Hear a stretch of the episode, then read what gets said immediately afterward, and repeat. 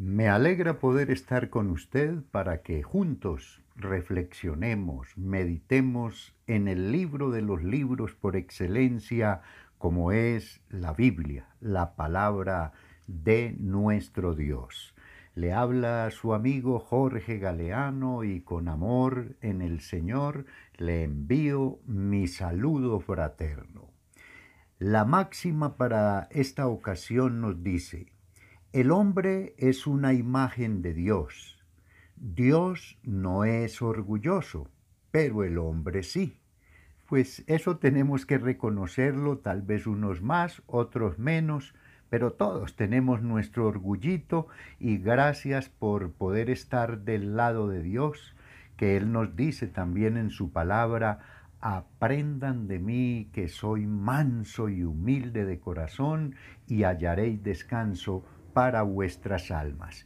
Y uno de los propósitos de Dios es irse formando. Cuando digo irse formando en cada uno de nosotros, estoy haciendo alusión a que el carácter de Dios, lo que Dios es, se vaya plasmando, se vaya esculpiendo en nuestras vidas y podamos por ese carácter, por esa línea de conducta, por ese comportamiento, comportamiento, cada día irnos pareciendo más y más a este Dios maravilloso. Bueno, voy a continuar con el tema que iniciáramos en la reflexión anterior y que titulamos La humildad, que como lo dijera anteriormente, es ausencia de el orgullo y, y que la humildad precisamente nos conlleva a la humillación nos faculta para que podamos humillarnos, ya que por nuestro orgullo, nuestro ego grande, en, muchos, en muchas ocasiones nos es tan difícil el doblegarnos, el humillarnos, pero ahí está el Señor trabajando en nosotros para ayudarnos en todas estas cosas.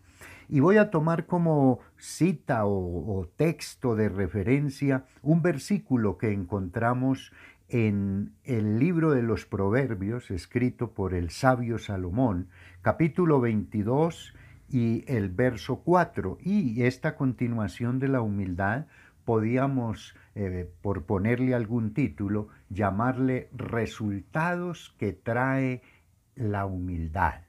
Y dice eh, ese versículo 4 del capítulo 22 de Proverbios, riquezas, honra y vida, tres cosas, riqueza, honra y vida, son la remuneración de la humildad. Qué linda declaración el que, que, hace el sabio Salomón a través de esta escritura, como es precisamente el que riquezas, honra y vida es la remuneración, podríamos decir, parafraseando, la paga que Dios nos otorga. ¿Por qué? Por ser humildes. De manera que hay un desafío grande, el de, eh, con la ayuda del Espíritu Santo, ser humildes, pero también hay una paga de parte de Dios muy especial para que de esa forma podamos nosotros darle lugar a esa humildad que es tan importante, tan especial y que trae tantos beneficios a nuestras vidas. Bueno, mm, mencionemos algunas eh, bendiciones por, por la humildad que Dios le otorga, que Dios ve en la persona de David, que como ya lo he dicho, es el segundo rey de Israel unos mil años antes del Señor Jesucristo.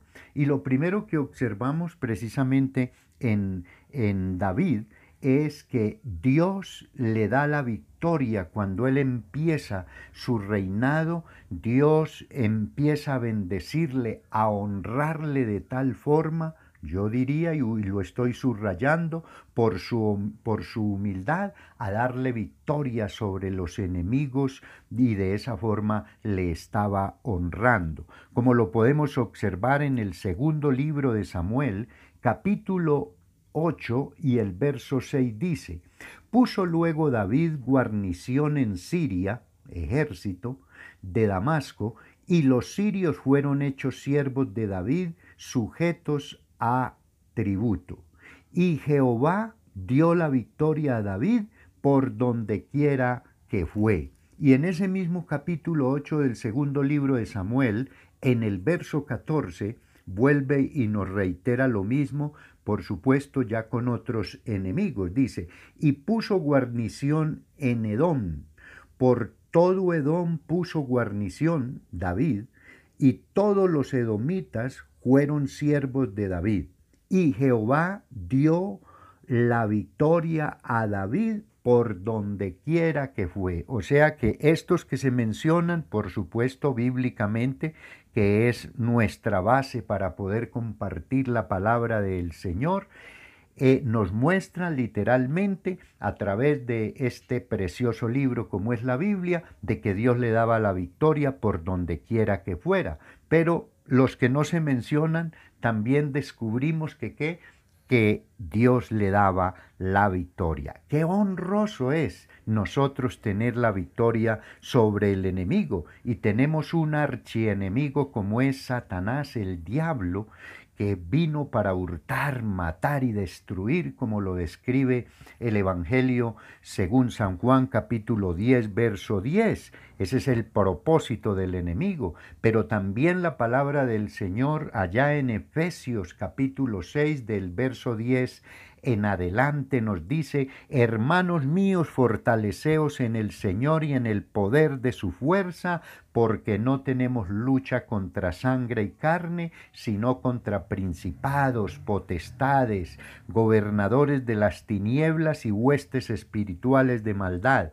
Podíamos llamar toda una jerarquía espiritual satánica. ¿Pero qué? En las fuerzas del Señor, no en sus fuerzas ni en mis fuerzas, podemos que derrotarles. Ahora pasemos rápidamente a ver otra de las bendiciones que Dios da por la humildad y que está plasmada, está referenciada a través de este hombre que estamos mencionando como es David. Eh, en segundo lugar, eh, reconoce como esa, le reconocen como esa lámpara. Ahí en segundo libro de Samuel capítulo 21, verso 15 al 17, cuando David ya avanzado en edad sale con sus soldados, con su ejército a batallar, entonces se cansó, dice la escritura, y uno de los gigantes de, aquel, de, de aquella guerra, un egipcio gigante, ¿qué pasaba? Le, le, le estaba al borde de quitarle la vida. Y entonces estaba al borde de quitarle la vida y vino un hombre, uno de sus soldados bien distinguidos como fue Abisai, y que y, le, y le defendió, mató al egipcio y de esa forma libró a David de la muerte. Pero ¿qué le dicen a David? No vuelvas a salir con nosotros a la guerra, no ha de ser que se apague la lámpara de Israel. ¿Cómo miraban a, a, cómo miraban a David? No como la oscuridad de, de, de Israel, sino como la lámpara. Qué cosa tan honrosa, lámpara, la luz. En otras palabras, eh, la luz es buena. Y, así miraban a David, porque era un hombre que humilde, que eh, amaba a Dios y que se dejaba guiar por Dios para que de esa forma Dios se manifestara de manera muy especial. De manera que qué lindo que le tengan a uno en ese concepto. Eh, esto es que honroso de parte de Dios. ¿Por qué? Por ser humilde. Ahora le daban títulos también. En, en, la palabra del Señor encontramos allá en el segundo libro, capítulo 23, que le daban títulos como el ungido de Dios, el ungido de Jacob, el dulce cantor de Israel, y decía el David, el Espíritu de Jehová ha hablado por mí y su palabra ha estado en mi lengua. ¿Qué está mostrando con esto David? Que era un profeta de Dios, que era un hombre que se dejaba usar por Dios para que el Señor fuera glorificado y de esa forma, por supuesto, el pueblo recibiera el mensaje que debía de escuchar de parte de Dios. Era un profeta. Cuando uno examina, por ejemplo, el, libro de los Salmos, allá en el capítulo 22, el Salmo capítulo 22, entre otros, nos hace referencia a, a, lo que iba a acontecerle a nuestro Señor Jesucristo mil años después, o sea que se anticipó mil años en, en, anunciar lo que iba a pasar con el Señor Jesucristo.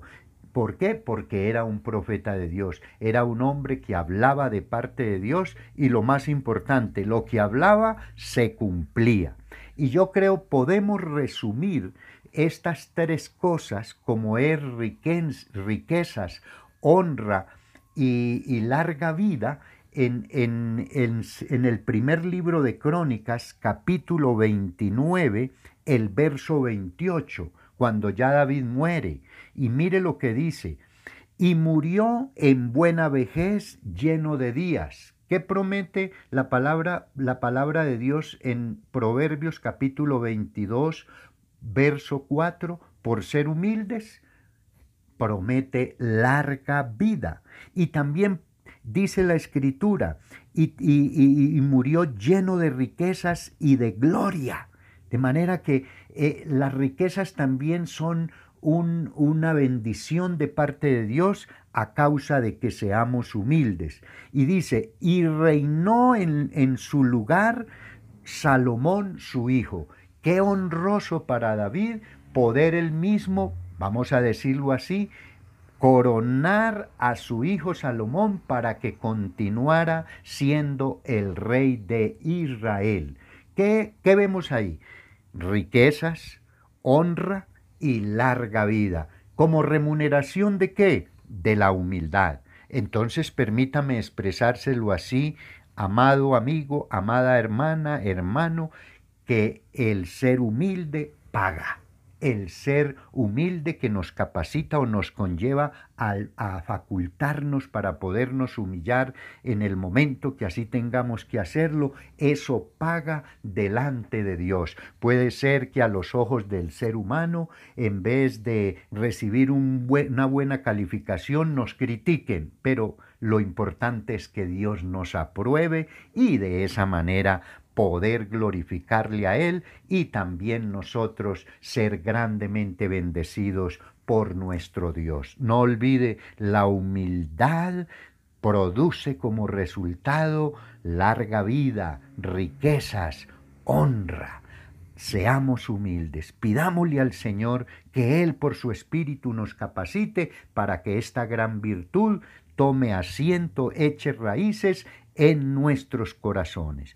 Padre, te damos gracias por poder invocar tu precioso nombre y en unión de todos y cada uno de los que escuchan esta reflexión, pedirte humildemente que nos llenes de esa humildad que nos capacites para ser humildes y de esta, y de esta forma honrarte y glorificarte a ti. Y también, bendito Dios, recibir esa remuneración que tú prometes a la, a la luz de tu bendita palabra para los que con tu ayuda vamos progresivamente alcanzando esta virtud como es la humildad. Te agradecemos por estarnos ayudando en el precioso nombre de Jesús. Amén. Y usted que no ha recibido al Señor Jesucristo, ahí donde está, dígale, Señor Jesús, acepto la obra expiatoria que hiciste en mi favor en la cruz del Calvario. Allí derramaste tu sangre preciosa para que mi pecado fuese quitado. Te acepto como Señor y Salvador de mi vida. En el nombre de Jesús. Amén. Muchas gracias por escuchar esta reflexión. Le bendigo en el nombre del Señor y me despido de usted diciéndole que la paz del Señor sea con usted ahora y siempre. Bendiciones mil.